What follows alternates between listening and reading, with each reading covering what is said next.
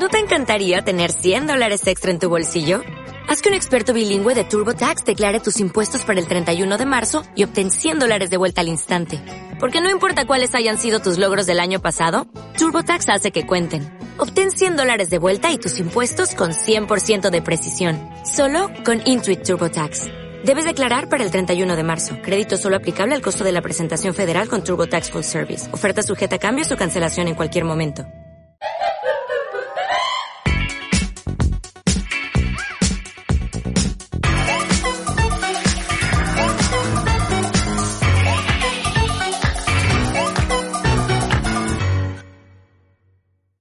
Catalina, ¿cómo estás?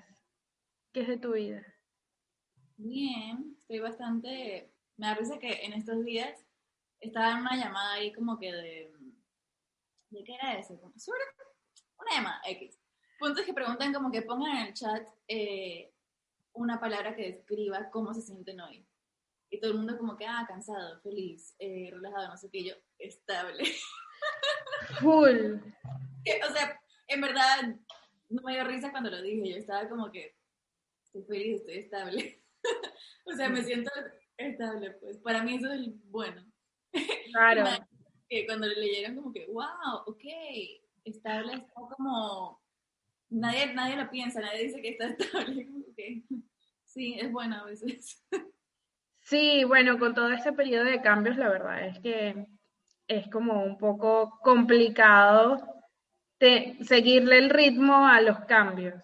Son demasiados. O sea, es como que, bueno, ya. si me das un momento como para respirar, tampoco me quejo.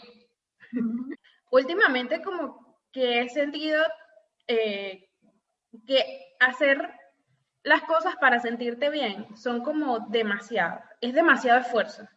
Es demasiado esfuerzo el que le pones para sentirte bien. O sea, hay demasiadas cosas que ya tú sabes que tienes que hacer.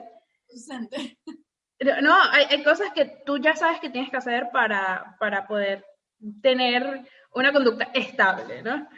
Pero en el momento en el que, en, en el que dejas de hacer alguna de esas, ya es como que volviste. O sea, tipo, no sé, ay, bueno, sí, lo que pasa es que estoy comiendo bien, eh, me estoy levantando todas las mañanas a meditar, estoy haciendo esto, practico ejercicio, voy, no sé qué, estoy ocupada, em, he escrito tres libros, tal. y en el momento, tienes un día, un día, ni siquiera voy a hablar de semana, un día, que tú llegas, te levantaste tarde Ah, ya vas mal. Ya vas mal, ¿no? Llegaste y tal, no te dio tiempo a preparar el desayuno porque te levantaste tarde. Entonces, eh, no sé, te comiste lo primero que viste en la esquina. Ya vas mal. Eh, por consiguiente, no te dio tiempo de, meditar ni de, ni de hacer un millón de cosas, entonces ya tu día se volvió un caos y ya ahí lo perdiste. O sea, volver a comenzar al día siguiente es como, ah, es, cuesta demasiado. Entonces, yo siento que a veces tengo como de esos días, dentro de todos los días sintiéndome bien, y es como que agotador, es como que, pero hoy no quería sencillamente hacer nada, hoy me quería levantar a las 10 de la mañana. Es que eso es el problema, yo creo que siempre depende por qué haces las cosas. Porque tú no, o sea, no sé, ponte, sí creo que ciertas cosas requieren disciplina, o como que de verdad ponerte a hacerlas aunque no quieras en ese momento, sí, pero no creo que esas cosas que requieran disciplina deban ser cosas que te hacen bien, o sea, bien como que de, como, como para estar estable, pues, como para estar emocionalmente o, o, de salud, ¿sabes? Como que... O sea, cepillarte los dientes no te va a hacer sentir mejor de salud mental, por ejemplo. Exacto. O sea, se pierde los dientes tu rutina, pero no es como que va a llevarte a un poco progreso ni nada. Por lado, please, tampoco te vas a hacer una cari por no lavarte una noche. Claro. No estoy que no lo hagan, pero, pero sí, pues como que, no sé, creo que importa por qué haces las cosas. Porque, por ejemplo, o sea, madre, justo lo estaba pensando, qué loco. Cuando la gente dice como que, ah, si, si estás muy estresado, haz yoga o medita y, por ejemplo, yo elijo yoga, no, no meditación. Pero, tipo, creo que importa decir por qué. deberías practicar esas cosas. No como que, ah, bueno, me voy a relajar, pero yo trato de meditar cuando estoy súper estresada y al revés, o termino hiperventilando y es como que ah, no puedo poner atención, no escucho nada, me meto en mi cabeza. o sea, no, no, no, me, no me va. Pero, pues a mí me funciona yoga, pero eso no va a ser siempre con todo el mundo. Pero si te pones a pensar, ok, ¿por qué me funciona yoga? A mí me funciona porque, no sé, me muevo y me encanta ver como que qué puedo hacer sin ninguna otra cosa más que mi fuerza y mi mente. O me gusta porque me pongo a pensar mientras hago otra cosa en vez de solo quedarme quieta. O me gusta porque me pone creativa. No sé, pero no me gusta porque tengo que hacerlo porque me tengo que sentir bien. No me gusta porque, ay, tengo que despertar más de yoga porque si no, no, voy a hacer nada en el día, no voy a como que lograr. ¿Sabes? Como que, y si no lo hago un día, sí, pues no te voy a mentir, sí me siento como que hubiera hecho. Pero no estoy como que, no sé, si te quedan, creo que tienes que encontrar como una razón más profunda de por qué haces las cosas, más allá de solo una rutina o más allá de, de esto me va a ayudar. Porque, ¿por qué crees que te ayuda? Si es porque te dijeron que haz esto porque te va a ayudar a tal cosa, probablemente no te está ayudando. Claro tú estás de verdad sacando algo que tú genuinamente notas los resultados, pues eso sí te va a hacer seguir viendo. Claro. creo que por eso se canción también muchas cosas, porque, no sé, hay gente también que funciona un montón con rutinas, hay gente que no, pero depende de qué tipo de persona sea. No, y llega un punto también en el que si te comes todos los días tu helado favorito, en algún momento lo vas a aborrecer, ¿sabes? Vas a decir que, ok, ya hoy no quiero, pues. Y es completamente normal, no es que te dejó de gustar, sino que hoy prefieres coger otra cosa, porque así somos. Hay gente que pasa toda la vida comiendo lo mismo siempre. Yo soy una. También por practicidad, ¿no? Porque si ya yo sé cómo se, cómo se hace algo, yo puedo pasar comiendo eso toda la semana, toda la semana. Pero... Semana, pero no, no todo el tiempo. ¿Te acuerdas que te dije que hubo un momento que mi desayuno siempre era una banana y mantequilla de maní? Claro, sí. Wow, pero llegó un punto que yo no podía ni oler una banana. o sea, ya ahora sí estamos. ya te reconciliaste. Sí, sí, sí. Llega un punto en que realmente uno necesita también como decir y que bueno, ya basta de esto, voy a probar con otra cosa y no sé qué. Es también por eso que la gente que cuando se pone a hacer ejercicio tiene que cambiar sus rutinas después de dos semanas, tres semanas, porque ya no lo sientes, o sea, ya tu cuerpo se acostumbró. Como que, ok, tienes que darle otra cosa o tienes que ponerle un poquito más de peso o cosas así para que puedas ver otros cambios porque porque si no también te aburres. Imagínate ir todos los días hasta una caminadora o utilizar una de esas máquinas que están en el gimnasio. Yo no sé nada de eso, pero las veo. Pero eso también batada que piensas como en el tiempo. Y no estoy diciendo como que estar presente de, de olvídate del pasado y no pienses en el futuro. No, pero sí estar presente como que reconoce cómo te sientes en el momento y lo que vas a hacer en ese momento. Y si estás en ese como en esa mentalidad, en el momento en que estás haciendo, digamos, el ejemplo que dijiste de rutina, no sé, de pesas, no piensas en cuánto hiciste ayer, no piensas en cuánto vas a hacer mañana, sino que pues depende de cómo te sientas y depende de, tipo, literal, cómo te sientes en tu cuerpo y cómo te sientes de ánimos y eso, vas a determinar cuánto quieres hacer. claro. año, pero si quieres hacer una libra, pues ni modo, te sientes Claro. Claro, sí, sí. Sí, no todos los días son iguales. y como, no sé, como estar en el momento y determinar qué es lo mejor en ese momento. Y, y, eso, y eso con respecto al año pasado, ¿cómo lo ves? O sea, el año pasado fue un año caótico, pero tampoco lo quiero encerrar de lo que ya hemos hablado varias veces de que, o sea, no es como que el 2020 fue la catástrofe de todo, sino que ya hay cosas que venían mal. O sea, yo creo que 2020 sencillamente se encargó de reforzar lo que ya estaba mal. O sea, fin. Hay un... Me risa, me acordé. Hay un video de Sofía Niño de Rivera. No sé si lo has visto. Una vez... Ah, bueno, eso pasó en el 2020. Me metí en una de mis como tres noches porque me puso un límite de irme al agujero negro de YouTube. y pasé como toda una semana viendo todas las noches como 10 videos de Sofía Niño de Rivera. Apenas había empezado ella como a sacar más videos de comedia y eso. Y en uno de esos fue justo cuando ganó Trump. y era como que, yo creo que Trump en verdad ya todo estaba mal, él solo sacó a relucir lo que estaba mal. Sí, sí, es cierto, es cierto. Estamos personificando el año. el 2020 es Trump.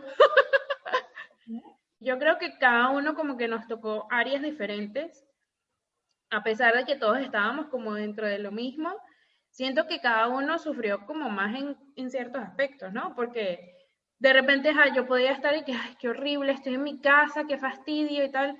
Y hablaba a lo mejor con una amiga que me decía, paso todo el día trabajando en mi casa, no tengo tiempo ni siquiera para prepararme mi almuerzo, ¿sabes? Que a lo mejor, y me decía, ay, es que yo te veo a ti, que siempre, que tienes tiempo, que no sé qué, yo que no estoy haciendo nada, me estoy muriendo.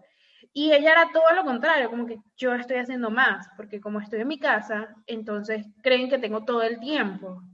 Entonces era muy, muy diferente. Y eso eh, yo lo veía, claro, 2021 ya lo veo un poquito diferente.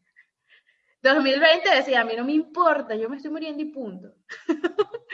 Pero ahora, desde este punto, o sea, entiendo que a cada persona como que le tocó diferente y que, que nada, yo, yo creo que aprendimos de eso, ¿no? ¿Tú aprendiste algo?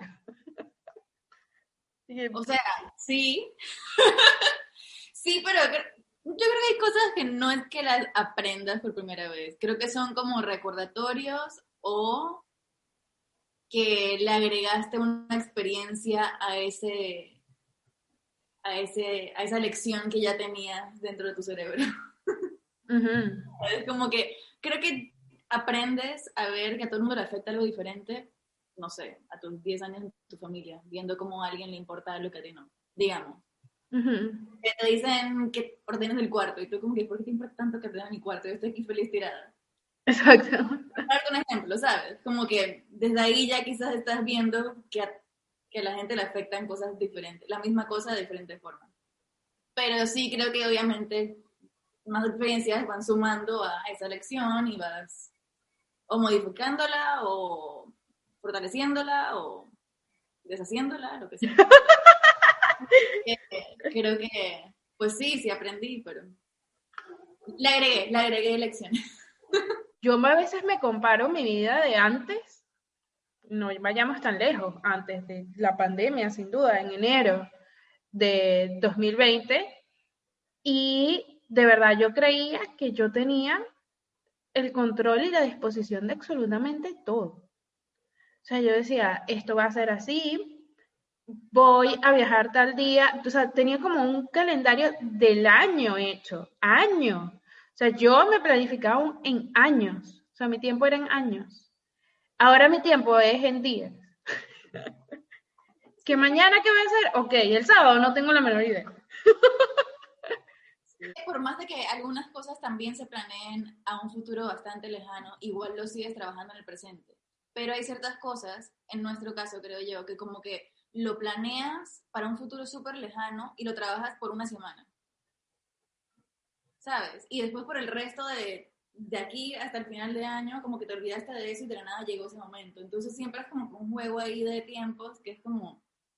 Sí, sí, uno, uno, uno siempre está de allá para acá, de allá para acá, porque en el momento igual en el que, en el que te llega la mercancía, o sea, yo estoy acostumbrada a eso, a comprar seis meses antes, un año antes, las cosas que van a venir. Entonces, a lo mejor lo que ahorita se puede estar vendiendo, en mi cabeza eso ya pasó.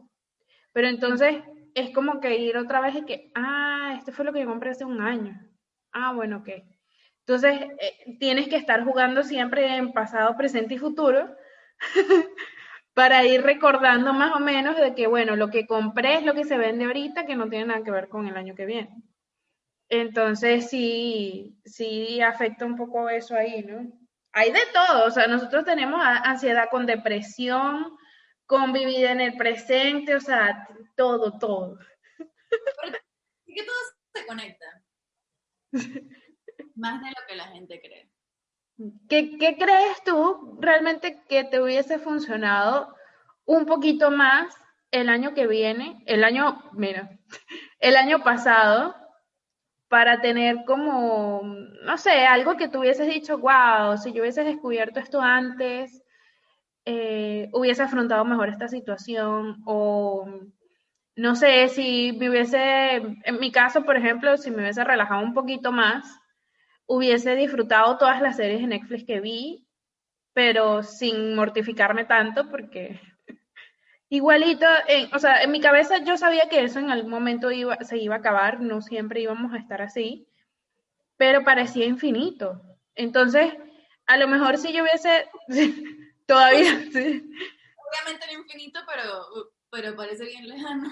Sí, sin duda, pero, pero creo que es algo que todo el mundo me repetía y me decía como que esto es temporal, aprovecha, después a lo mejor no vas a tener el tiempo de quedarte todo un día viendo Netflix y, y si me hubiese dado cuenta en el momento de que, ok, sí, tienes razón, eh, no me hace falta nada, quisiera estar de otra manera, pero no estoy, y... Chistoso que me dijiste, me puse a pensar, porque como que sí, sí, obviamente todo es temporal, lo bueno y lo malo, pero bueno, mm, tengo pensamientos de eso. no sé si... pero en, en, este caso sí, ¿no? Y me da risa, nunca lo había pensado, como que te están pidiendo o sugiriendo que disfrutes del presente con el pensamiento de que estás esperanzado hacia el futuro. ¿Sabes? Claro. Sí. Como que o sea, disfruta el presente porque el futuro va a ser mejor o peor. Exacto. un poquito como contradictorio, creo. Sí, como sí. Pensando en que tengo que estar bien ahorita porque, porque qué pasa mañana. Es como que, mm, no creo que estés muy bien si estás pensando en que tienes que estar bien, ¿sabes? No sé. Como, sí. Mm, no, lo había, no lo había visto. Sí, yo creo que no tienes que estar bien, tienes que estar como estés y pues obviamente uno quiere estar bien. Entonces, creo que nada, vas viendo cómo te sientes. Pero a tu pregunta, ¿qué creo que me hubiera hecho mejor? Mm, no sé, es que como verás, yo soy bastante, yo sí creo en eso como que siéntete como te sientes en el momento. Entonces, pues, ni modo, sí fue medio eh, no estable. sí, yo qué, qué palabra decir, porque en mi cabeza está la palabra mierda. Fue una mierda. pues, no, pues sí, menos, menos que estable, pero bueno, volver a empezar a hacer yoga más consistente, eh, más temprano. Porque lo empecé hace tipo todos los días, casi, este año, el año pasado sí lo hice, pero súper al final. Y no todos los días. Y no como, no sé, obviamente cuesta empezar. Cualquier cosa cuesta empezar. Claro. Pero, pero sí, eso creo que hubiera sido bueno como hacerlo antes. Porque de verdad no hice nada tipo, o sea, no me refiero tipo a solo yo, o sea, nada de movimiento, o sea, nada, nada por siete meses del año eso fue mucho. Pero no, o sea, lo que te digo, como que no es que me arrepienta, sí creo que hubiera sido mejor en general, pero, pero no me sentía como que, uff, me quiero mover, uff, me quiero sentir como me voy a sentir cuando me mueva. Como que pensaba más en estar tirada que, que, en, que en qué cool moverse. Pero Sí, creo que eso. Creo que comer mejor al principio. No sé, tuvo un momento como que estaba comiendo. Sí, que, e, es que todos como que tuvimos esa etapa. Yo también como me harté de dulces, de todo lo que no había comido, como en tres años. Mucha gente empezó a hacer como que, ah, que estoy vendiendo no sé qué, que estoy vendiendo no sé qué. Y, ay, no sé, de verdad que las redes son una cosa. tú, sabes mi, mi opinión sobre eso, pero sí, me acuerdo cuando todo el mundo estaba haciendo eso. Y digo, súper cool, de verdad que, o sea, a mí me encanta, me encanta. Y me encanta probar como cosas diferentes, ¿no? Pero sí, no sé por qué, como que empecé a pedir un montón de cosas. Me dio un, un buen rato que me la pasaba pidiendo de cinnamon rolls. Ajá. wow, increíbles, pero, pero no, o sea, y llegó un punto que era como, ni siquiera quiero, o sea, lo estaba pidiendo ya más porque se volvió, se volvió como, como, ah, bueno, no sé qué hacer, entonces a ver qué hay en, en el app este de pedir comida.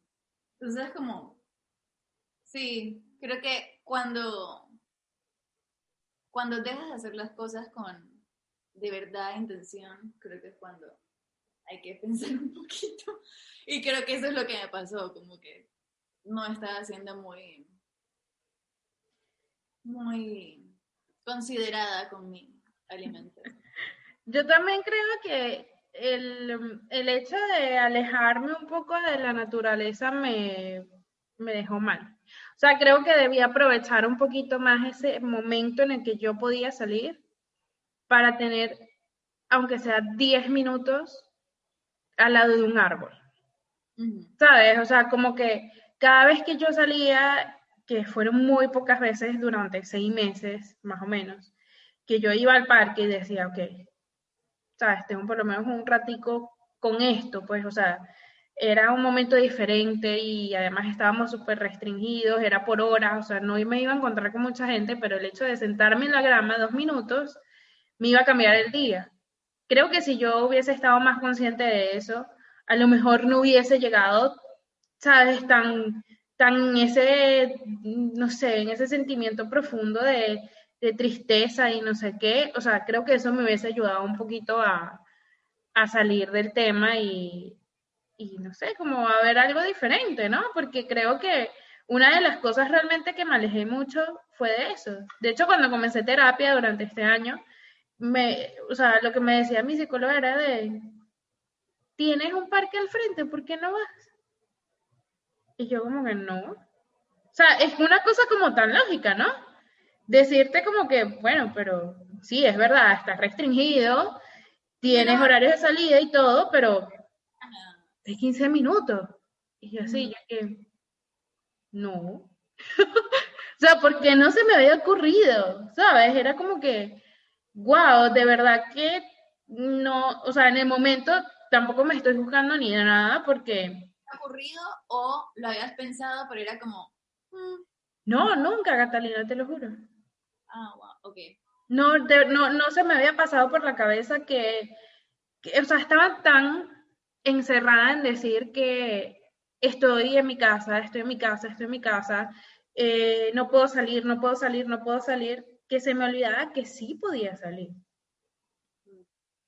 ¿Sabes? Llegó un punto en el que, ok, está bien, nos pusieron millones de restricciones y nos pusieron millones de cosas, nada más puede salir este día, tal hora y no sé qué, pero en ese periodo de tiempo yo lo pude haber hecho. Era cierto, ¿no? O sea, yo podía ir al parque y regresar. Y nunca lo hice. Nunca. O sea, era mentira, nunca.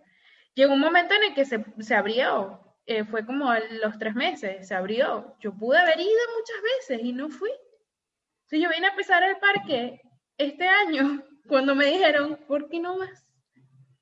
O sea, chique, wow. Y cuando volví otra vez y fui a la sección esta donde están los perritos y me sentí tan bien, yo dije, mira por ahí, había como una fiesta de perros. Era un cumpleaños. Fue muy lindo, fue muy lindo.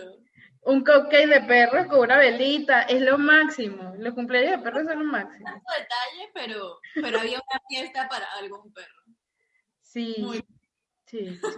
Entonces, es lo que te digo, o sea, esas cosas te llevan tanto y es como que, ¿y por qué en, qué momento se me perdió esta idea?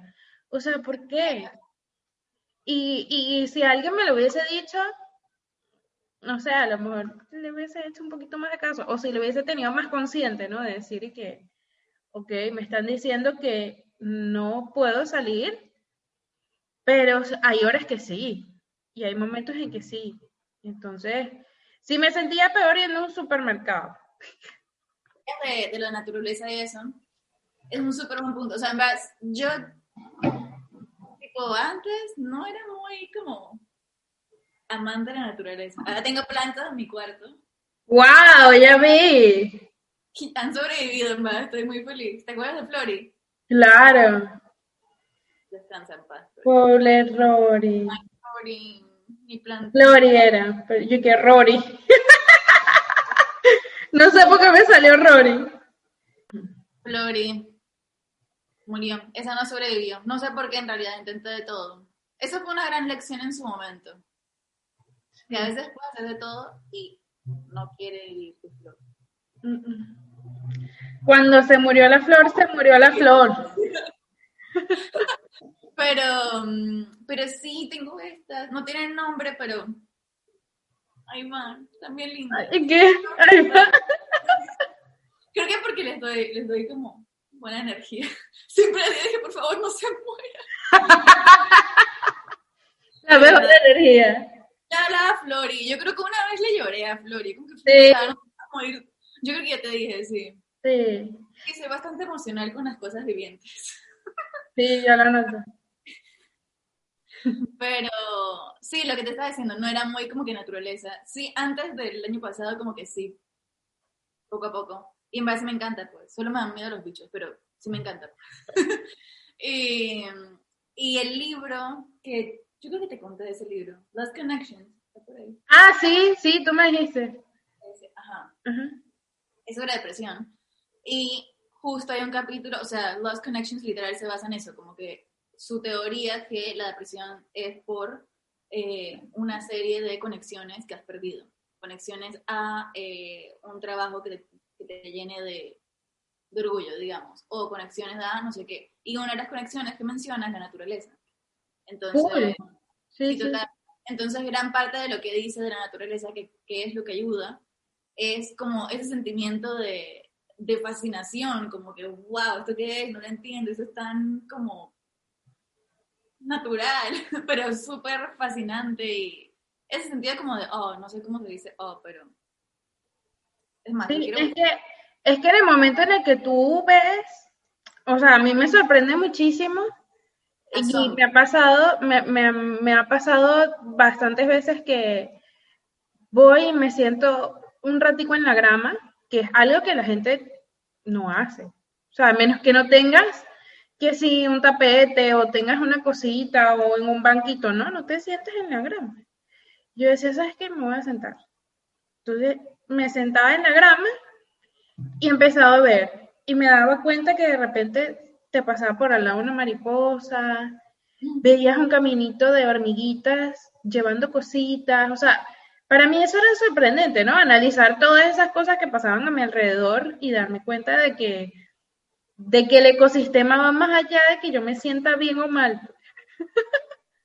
De que así esté o como esté igualito, esas cosas están pasando y yo me las estoy perdiendo. Yo siento eso, pues, que como que el 2020 pasé tan, no sé, metida en otra cosa, que yo siento que perdí el tiempo. Que fue como que, ay, no, qué pérdida. Hubiese sabido ya cómo era la situación y hubiese perdido menos tiempo. Creo que pasé mucho tiempo quejándome. Creo que mirando hacia atrás las cosas se ven muy diferentes. Sí. Obviamente lo ves como que perdiste el tiempo porque ahora sabes todo esto, pero, pero no, en el momento lo estabas viviendo, lo estabas aprendiendo, así que que objetivamente perdiste el tiempo es probable. Lindo, pero se perdió. Sí, no está, pero, pero no fue total pérdida. Y, y bueno, pues. Claro, al final era como necesario, ¿no? Para poder entender No sé si era necesario. hoy. Eso es lo que sí te quería decir. Yo no sé si era necesario. O sea, es necesario por lo que viviste, sí, y ya la lección que sacaste de ese momento. Pero creo que hay cosas que puedes aprender sin vivirlas. Sin tanto golpe. 100%. El hecho de crecer ya te obliga a ti a hacer un montón de cosas, pues, porque, y, y yo creo que no necesariamente tiene que ver con el hecho de, de decir que, ok, ya tengo 18, ya puedo cumplir esto, ya, ya tengo que hacer esto, o tengo cierta edad y ya tengo que, no, uno lo va sintiendo a medida que te va pasando los años y que dices, ok, ya las cosas cambiaron. Y entonces, de, sí, el entorno y todas las cosas que te pasan alrededor influyen, pero tú también vas agarrando madurez, vas agarrando otra perspectiva, vas aprendiendo más cosas, entonces ya el crecer se vuelve, se vuelve una etapa compleja. Obviamente la edad no tiene nada que ver, pero nosotros que estamos en esto de entender más o menos cómo es ser adulto, siento que implica demasiado trabajo y que yo también me siento como estafada. Es como que, a mí, ¿por qué nadie me dijo que esto era así?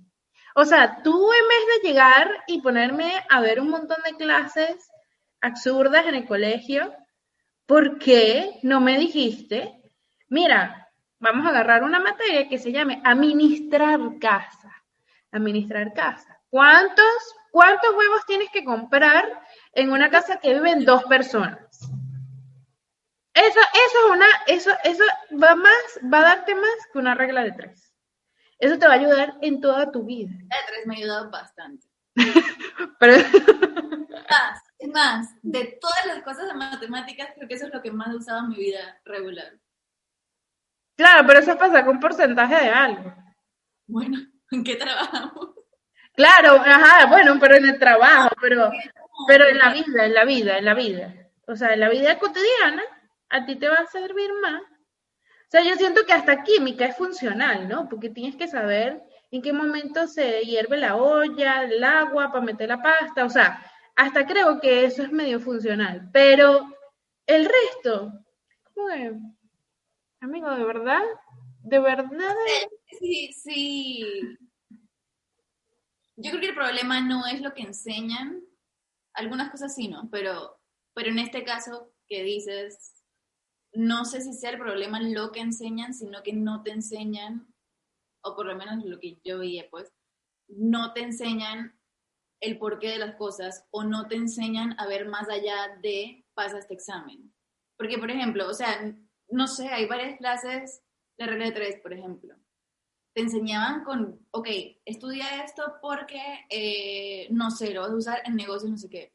Pero tú puedes aplicar eso a tu vida. Tú puedes aplicar una, una clase de contabilidad para tu vida. Fácil, obviamente. exacto. Y puedes aplicar lo que dices, lo de química, en tu vida. Pero no, te enseñaban cosas como que si fueras a ser científico, que pues cool. Un- Alguna gente sí se fue a ser científica, pero no sé, creo que si te enseñaran la importancia de lo que estás aprendiendo o lo que puedes lograr al aprender eso bien, sería, sería una historia diferente. Más allá de, ah, porque tengo que pasar, o ah, porque si no, no paso de noveno grado y me quedo, o, ¿sabes? O, ah, me van a castigar si saco un no sé qué. No sé, como que esos, esos miedos o, o conceptos como que de roles que tienes que cumplir, creo que es lo que impedía que fuera algo más normal. ¿Qué es lo que decías de que, ah, bueno, si llega a los 18, entonces ya es hora de no sé qué? No, pues tú lo sientes, pero es eso que dices, como que ¿por qué no me dijeron que esto iba a ser así? Y creo que es porque, no sé, te quieren como que esconder por alguna razón lo que puede ser. eh, en verdad puede ser bien entretenido y fascinante si, si no te enseñan nada que uno, crecer está mal. O sea, yo no crecí con ese pensamiento, siempre quise ser mayor, pero, pero, pero me da risa porque sí, obviamente viene con sus cosas, pero no sé, en verdad ser chiquito es difícil. Yo me pongo a ver bebés y es como que qué impotencia la que deben sentir no poder expresarse y por eso lloran todo el día. O no saben nada, no saben nada y no saben que pueden saber. O sea, no saben que no saben, no saben que pueden saber. O sea, no, no, sí. saben nada. Están literalmente ahí como, ¿qué es esto? Tengo miedo, no sé. Y es frustrante y además crees que todo, crees que todo realmente es como lo estás viendo. Y también me, me parece, o sea, me da impotencia a veces también el hecho de que, de que hayan estas cosas. Claro, esto es una opinión bien personal, ¿no? A lo mejor aquí me van a matar y no me importa, pero, o sea, ¿cómo juegas tú con un niño diciéndole que Santa va a venir a traerle regalos? Y entonces lo tienes jugando así durante todo el año para que se porte bien. Bien. No, o sea, la historia. Catalina, eso me parece jugar con la inocencia de un niño. ¿Qué? Decirle que Santa existe. Y claro, sí. No, a mí me da, me da demasiada cosa, sobre todo porque... Problemas mucho más grandes que, que Santa. No, por supuesto, por supuesto, pero desde, desde pequeños nos están diciendo mentiras. Entonces, por eso es que todo el mundo crece así. Y entonces, cuando creces, prefieres decir, prefieres decir, ajá, sí, ok, en vez de decir, no, realmente me siento mal. Entonces, estamos tapando todo, todo, todo te lo vienen tapando siempre. Es el hecho de que tú a lo mejor empieces a, trabajar, de que empieces a hacer cosas, de que, de que haya un poquito más allá, de que vayas viendo y expandiéndote desde muy joven, te va a hacer como esta etapa de 25-30, un poquito más llevadera, porque ya vas a estar como que, ok, está bien, tengo que hacer esto, tengo que hacer aquello. O sea, pues tienes que soltarte un poco. Y creo que eso nos pasó a nuestra generación, en donde nuestros padres, que fueron unos padres súper sacrificados, que, que bueno, que dejaron la vida por uno, que bueno, que, que aparte sus padres fueron súper, súper estrictos y les dijeron que tenían que tener unas cosas, entonces esta gente se mató y dijo, ¿sabes qué? Mis hijos no les va a faltar nada. Y como no nos faltó nada, no sabemos qué coño estamos haciendo ahorita en la vida. ¿Sabes? Entonces es como que ahorita siento que si se, no sé, si no puedo ir a hacer, a comerme helado, me falta todo. Entonces, gracias, gracias mamá por dármelo todo, pero, pero tampoco me enseñaste cómo lidiar cuando no tengo todo. Exactamente, sí, sí, tal cual, tal cual. Y no es como que quiera echarle la culpa a mi mamá ni nada, porque obviamente todo viene de una consecuencia y en el momento mm, se creía que eso era la mejor forma. Pero ahora lo que yo estoy viendo, que obviamente sé que hay muchas personas acá que ven el podcast que son menor que yo, es decirles como que atrévete, atrévete a hacerlo. ¿Cómo llegas tú y le dices a alguien de esa edad y que sabes que tienes que arriesgarte, tienes que hacerlo y tal, cuando no, no te dejan? O sea, y además como que en esa tu mundo es bien chiquito, ¿no? Entonces es como que no tengo más opción de la que me diga mi papá.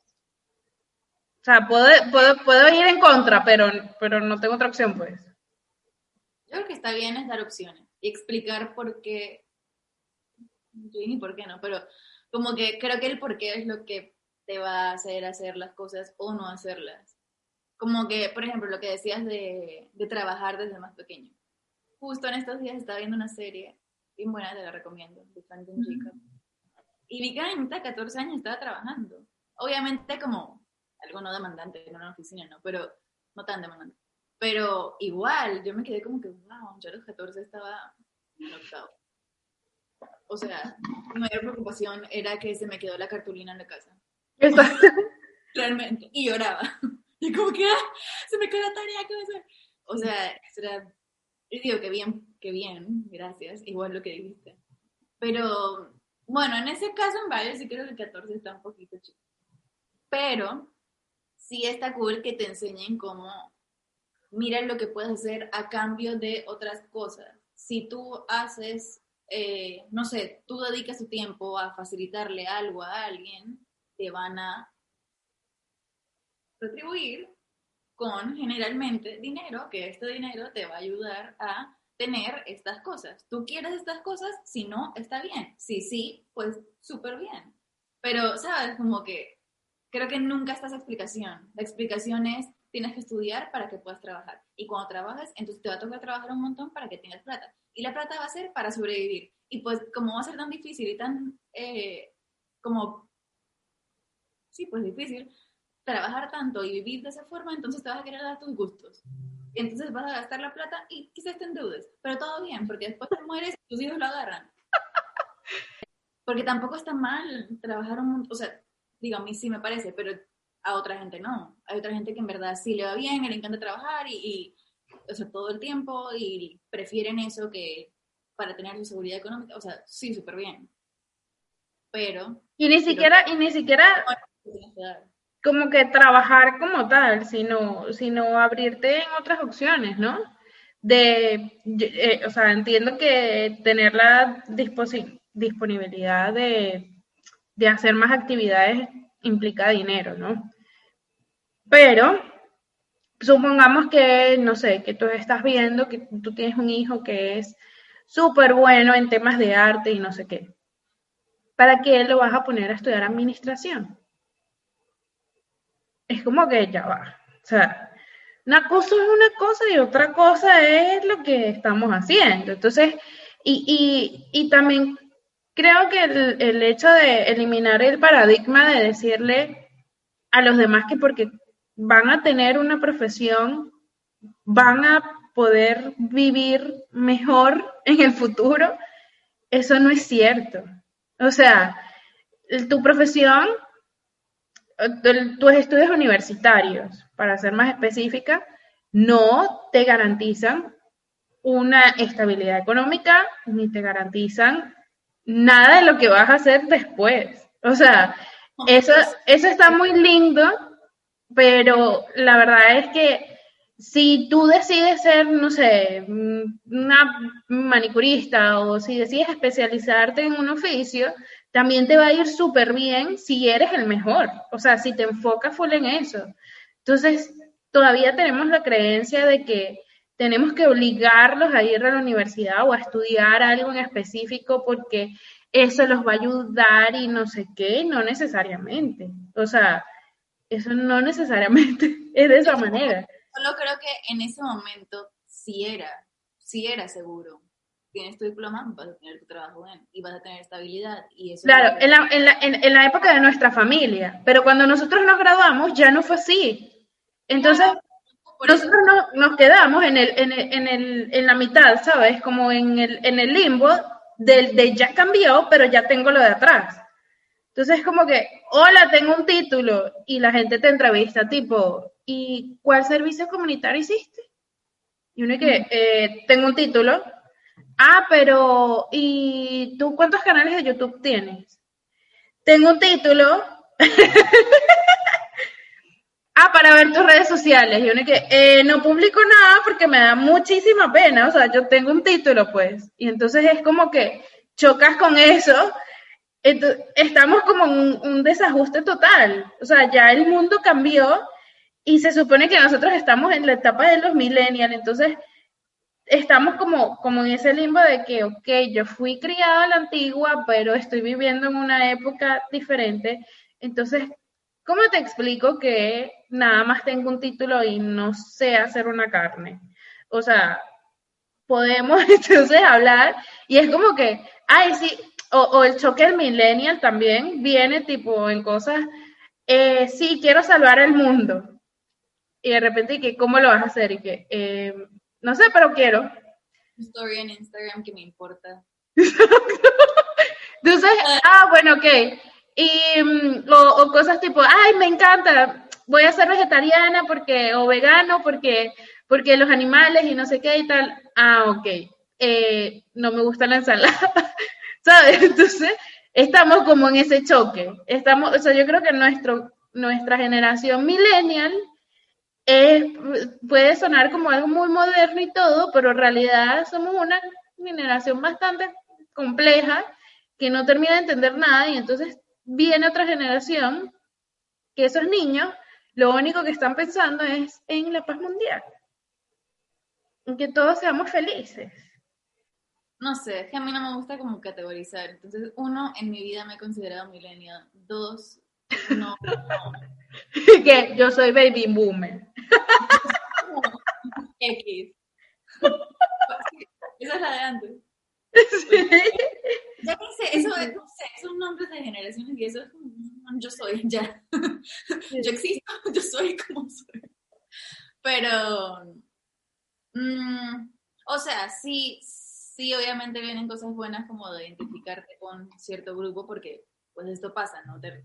como que te resuenan ciertas ideas, ciertas formas que, de cómo creciste, pero no sé, creo que también los que quieren cambiar el mundo, o sea, por mí yo también cambiaría el mundo, ¿no? De muchas formas, pero creo que una forma principal es, justo hablaba de eso también con otro amigo, como que es cambiando tu entorno. ¿Qué puedes hacer? ¿Qué cosas puedes cambiar? Porque, o sea, a pesar de que por Instagram le llegues a no sé cuántas miles de personas, no las vas a cambiar. O sea, no las vas a cambiar a todas, no vas a salvar al mundo por poner un story. O sea, no sé, como que no, no, no. No. Y lo más triste es que el cambio nunca va a ser inmediato.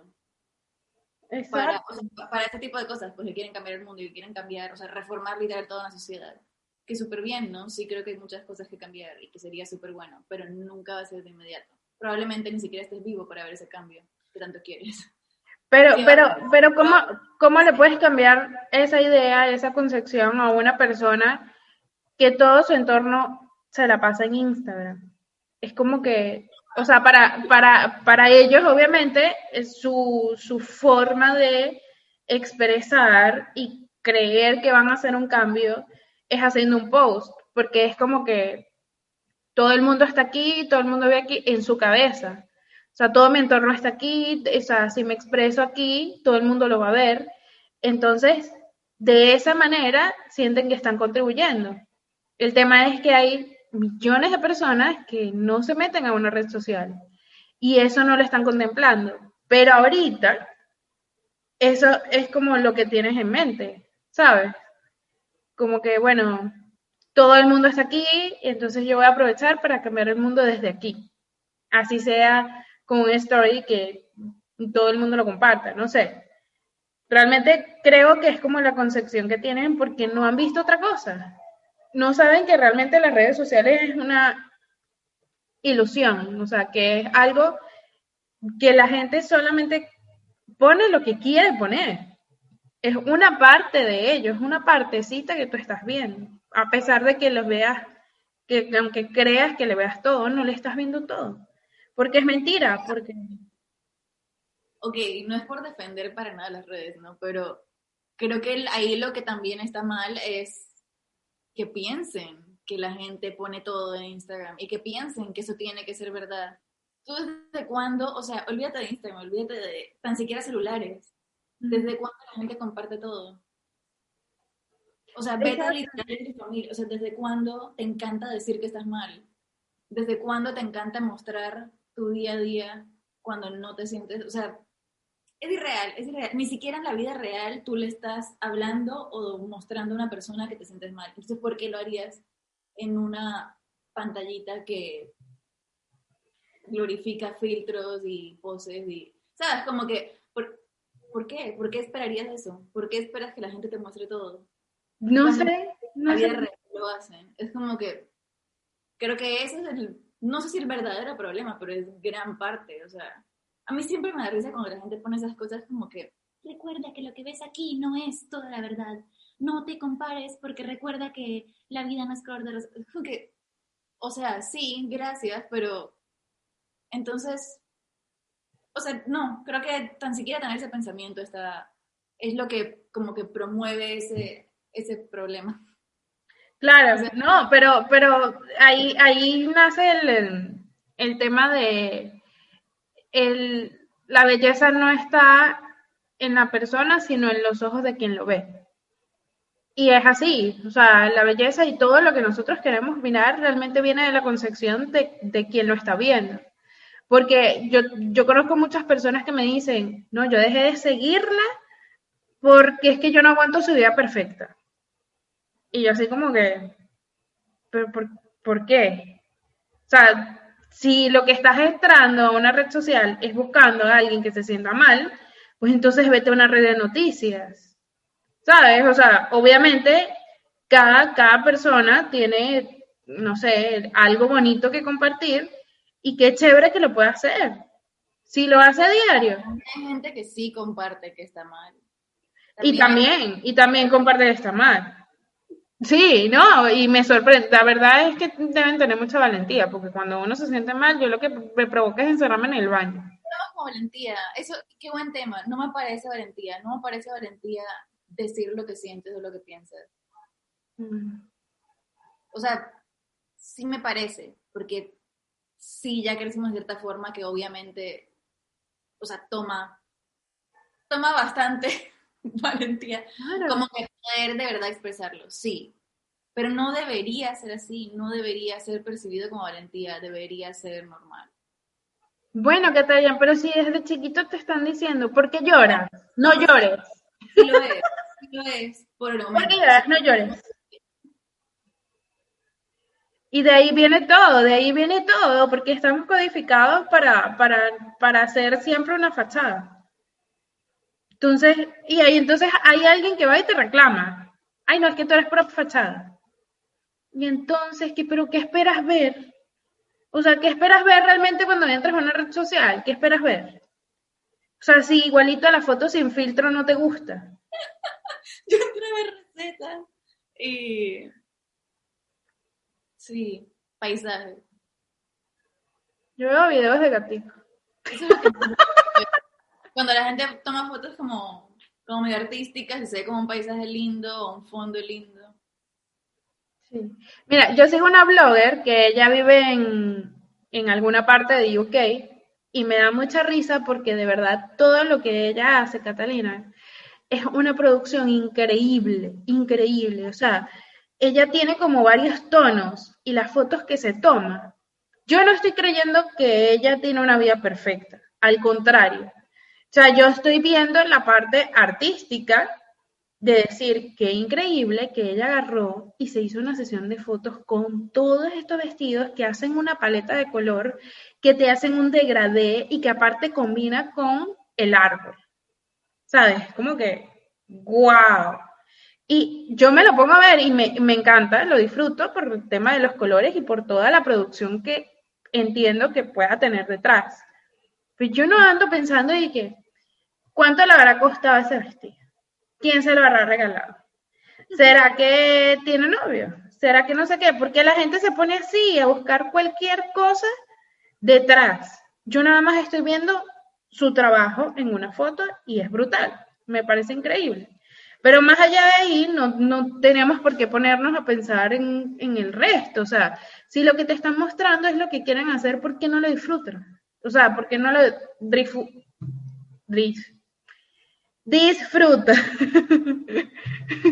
¿Por qué no lo disfrutas y dices, wow, qué increíble trabajo? O sea, si tú, si tú acabas de hacer un, no sé, un portarretrato, acabas de hacer un cuadrito como este, Ah, entonces, yo publico el cuadrito y la gente te pregunta, eh, ¿dónde lo sacaste? ¿Quién te lo hizo? ¿Quién no sé qué y tal? En vez de decirte, wow, qué bonito. Ya, di eso está ahí, ya. Ya, nada más quería enseñar el cuadrito. Fin. Ah, no, entonces empieza la gente y hace un revoltijo. Y creo que no es por la red social. ¿Dónde tu cuadro, Gracias. No lo hice yo, pero gracias. es, también, es también parte de, la cultura y de, y de esta intromisión, porque, bueno, yo no le pregunto a nadie más allá de lo que postea, honestamente. Yo nunca me, hago una mente así. Hay gente que hasta se compara y todo. Yo, ¿cómo me voy a comparar con Sacha Fitness? ¿Qué es eso? y que mira qué bella que está. Y yo, y yo, yo nunca me he dicho eso, nunca. O sea, yo sé que la tipa es bella y ya, pues. o sea, no voy a estar como, como en ese efecto y que... Hay muchas cosas como más profundas cuando te comparas en las redes. Y en, general, pues, como que cuando quien sea, en persona también. Sí, qué tal era. Problema, pero en realidad no, no es tan difícil. O sea, ya cuando lo ves, a mí me da risa porque obviamente sí, cuando estás como en, ese en ese estado de inestabilidad y como obviamente siempre te vas a sentir como medio rara a veces. Sí, se siente como que, ah, qué enredo y no sé qué hacer, pero ya cuando haces como un zoom out y te ves como de afuera, es como, ¿en serio? Que sí. Ah. ¿En serio? como que hasta cansa. Como que, ya, ya me cansé. Ya me cansé. Sí, ya me cansé de lo que sea que esté siendo negativo en el momento.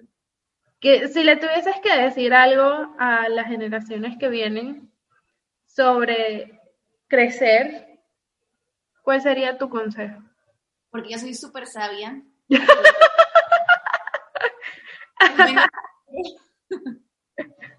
eh, no mentira, yo creo que todo el mundo tiene algo que enseñar. Claro. No que te deba enseñar. Muy diferente.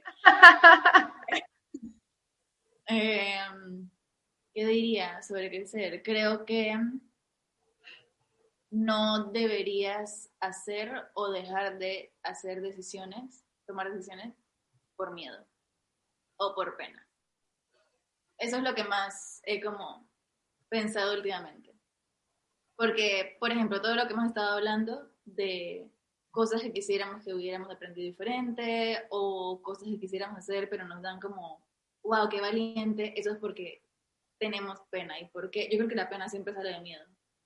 Así que sí, como que no tomes decisiones basadas en miedo o pena. Como que tómate un poco más de tiempo si es necesario para entender por qué quieres hacer las cosas y tomar la decisión que sea, pero nunca basada en, miedo o pena. Claro. ¿Viste, Catalina? Qué sabia. yo, también tenía en la cabeza recomendar algo así.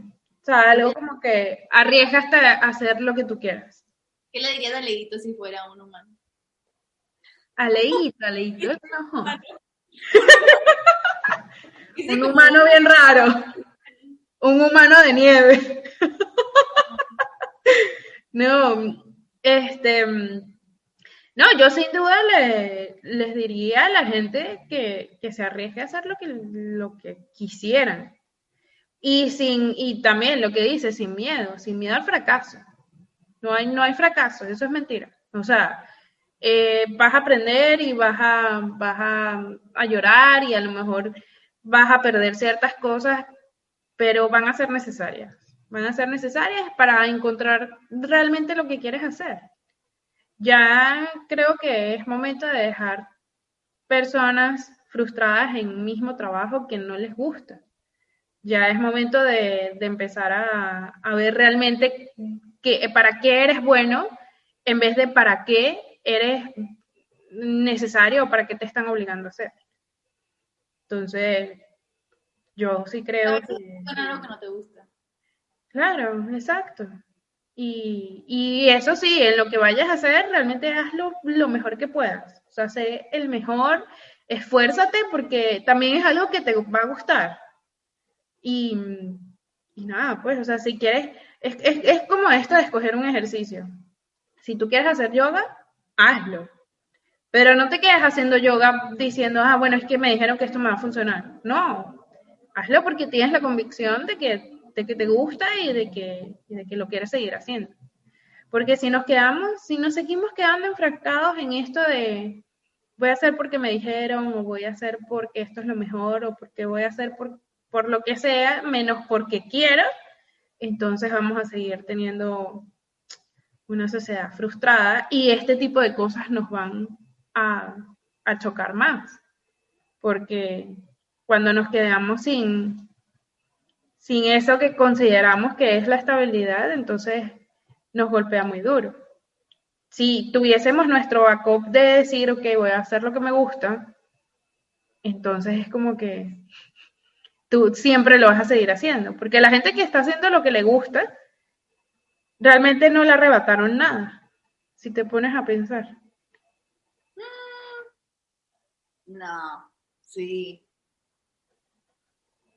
Sí, solo que ya pasaron al otro lado del, miedo, pero no creo que no no creo que tampoco haya sido muy fácil. No, sin duda les habrá afectado en algo, pero no, no siento que hayan tenido que, no sé, que, que decir y que bueno, voy a hacer esto porque me toca. ¿Sabes? Ya cuando tú encuentras realmente lo que te apasiona y lo que te gusta, sabes que lo vas a poder seguir haciendo de cualquier forma o vas a buscar la manera para seguirlo haciendo. Entonces es como que, mm, no sé. Sí, pero también sí es bien difícil, yo creo. Porque cuando algo te gusta tanto y ya lo estás haciendo como, digamos, profesión o como a cambio de algo, si no te va bien, yo me imagino que es bien difícil no tomártelo medio personal. No, Porque claro. Es literal lo que te, o sea, lo que te encanta, lo que te básicamente te motiva a vivir. Y si no te sale como quieres, como que "Ugh, debería no hacer esto. Entonces, no sé, yo creo que sí, haz lo que te gusta. Nada. No, hay, hay ciertos miedos que son necesarios. Yo solo el de no tirarte por. Da como algo así. Ah, y tengan contacto con la naturaleza. También. Cuiden bien a sus plantas. Recomiendo estas que solo le echas agua como una vez al mes. ¿Sabes que la mía todavía existe? Mati.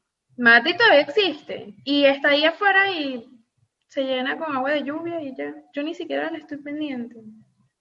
Yo quiero verla, ¿está bien?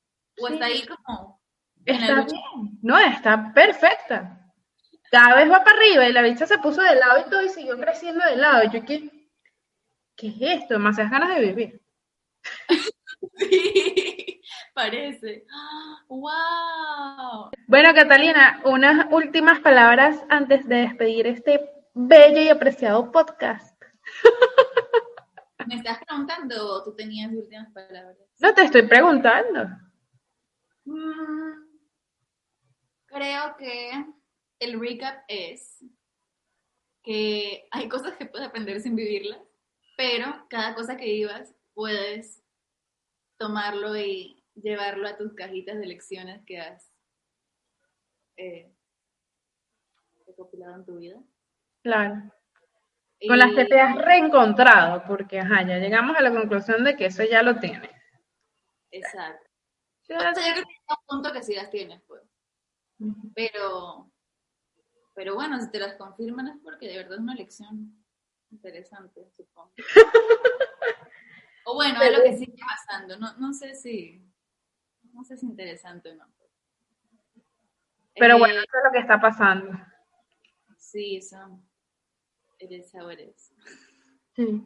Eh, También, también creo que un, algo que aprendí de, de este, en este tiempo fue el de, el de bajarle al tema de la expectativa y cuando bajé la expectativa también bajé el tema de la ansiedad porque pensar en, en, en tener como un, no sé, como eso, pues como las ansias de, de que esto va a llegar, de que esto va a pasar, de que esto, esto y esto. Entonces, ya pues, o sea, ya, ya se acabó bastante el peso que cargaba con el tema de, de tener que siempre mirar hacia adelante, ¿no? Y ahorita mirar hacia atrás no me sirve de nada tampoco. Así que por eso estoy como, como lo que dices tú, estable. Es como que, bueno, pero es que ya no, no tengo más que, que ver, ¿sabes? O sea, cuando miro hacia atrás solamente me doy cuenta de que hay eso, pues hay, hubo como aprendizaje, hubo mucho, mucho golpe y, y bueno, ya, ya eso quedó, pero no es como, como que lo estoy viendo a cada rato porque no me interesa. Entonces, y ahora pensar en el futuro es nada más pensar qué voy a hacer mañana. Ya se quedó como... Y no, no significa que no tenga planes o que no tenga metas, pero las ansias de siempre tener como que, ah, bueno, es que esto va a pasar en mayo, es que esto va a pasar en no sé qué, y entonces ya nos van a quitar esto y vamos a hacer esto, ya eso ni siquiera lo, lo, le tengo como la importancia. Entonces, bueno, 2020, si tuviste que llegar para quitarme la ansiedad, bueno. Si tuvo que llegar el 2020 para quitarme la ansiedad, o sea, Bueno, qué bueno. pero quizás no hubieras llegado a la ansiedad si no hubiera. También, No, sí, esto todo está como bastante dentro. Son, son pocas cosas que te solucionan muchas. Creo que ese es la, mi, mi pensamiento. Y con lo que decías de, de expectativas, hay un libro, no sé si te acuerdas, lo estaba leyendo cuando estábamos todavía en la oficina. Predictably Irrational. Lo estaba leyendo. yo como que sé. Estaba al revés. Pero Sí, un resumen rapidito es como que habla sobre las cosas que nos parecen súper irracionales de las personas, pero que a la larga en realidad son súper predecibles, es súper normal y por estadística como que es, es como lo más inmediato que va, que va a ser una reacción de alguien. Y justo hay un capítulo de expectativas. Y me acuerdo perfecto porque lo subrayé, el final de ese capítulo es, solo hay que tener cuidado porque de tanto bajar tus expectativas, terminas no esperando nada. Y hablaba también como de, esto sí lo he hablado contigo también, lo del snowball effect. Como que si no esperas nada, no tienes nada. Claro. O sea, sí, sí, sí, creo que está lo que tú dices, como que, claro, si tienes metas, si tienes planes, si tienes cosas que quieres lograr, pero no estás como súper atada a que si no pasa en mayo, uff, mi vida se fue.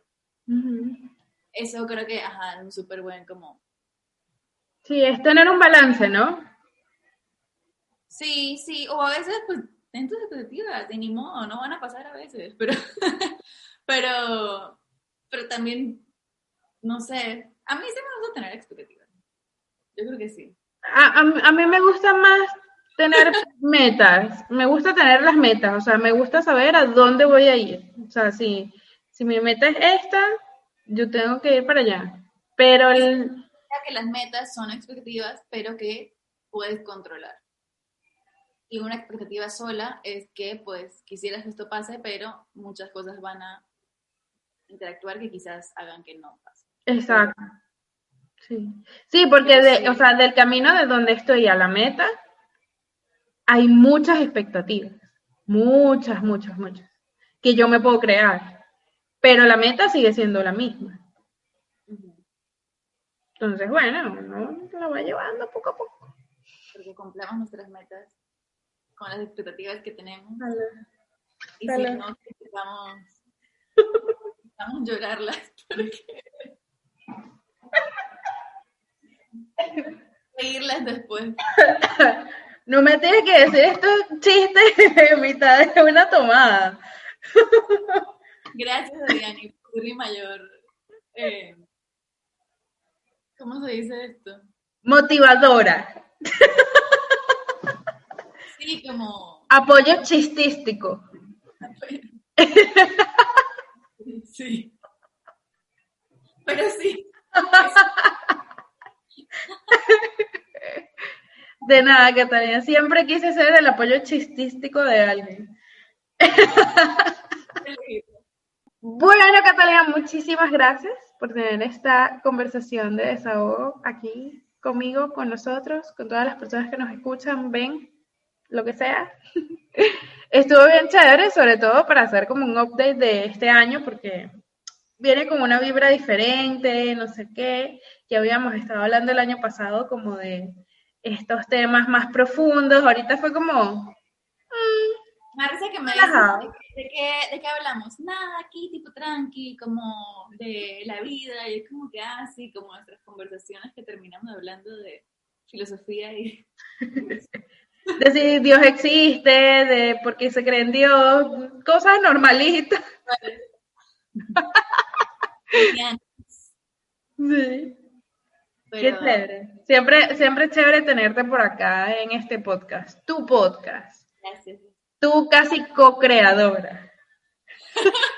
Sí, hay que hacer concretando. Ay, sí, cuando- deberíamos ponernos en eso, Catalina. El tema es concretando. Sí, Gracias por invitarme otra vez. seguro. Siempre es divertido tener conversaciones interesantes. Claro que sí. Espero que por lo menos un, un viewer tuyo diga, voy a dejar el miedo, la pena y todas las restricciones. ¿Te imaginas? Qué cool. Bueno, el- en, el, en el buen sentido, viewer que nos está escuchando. Sí, no te vayas a desnudar frente a la. Necesaria, miedo. pero, pero deseo la, la gana de, de ser tú, Seguro. teniendo en cuenta a los demás. Exacto, eso es importante. Muchísimas gracias a todos los que nos están viendo, escuchando otra vez. Recuerden, por favor, suscribirse a este canal si lo están viendo por YouTube y si me están escuchando por Evox, Apple Podcast o Spotify, también, porfis, se suscriben, le regalan un like, Ustedes comenten lo que sea. Aquí abajo les voy a dejar todas las redes sociales y el resto de las plataformas de donde está el podcast, por si también se quieren unir. Que bueno, nos vemos en otro próximo episodio. Bye.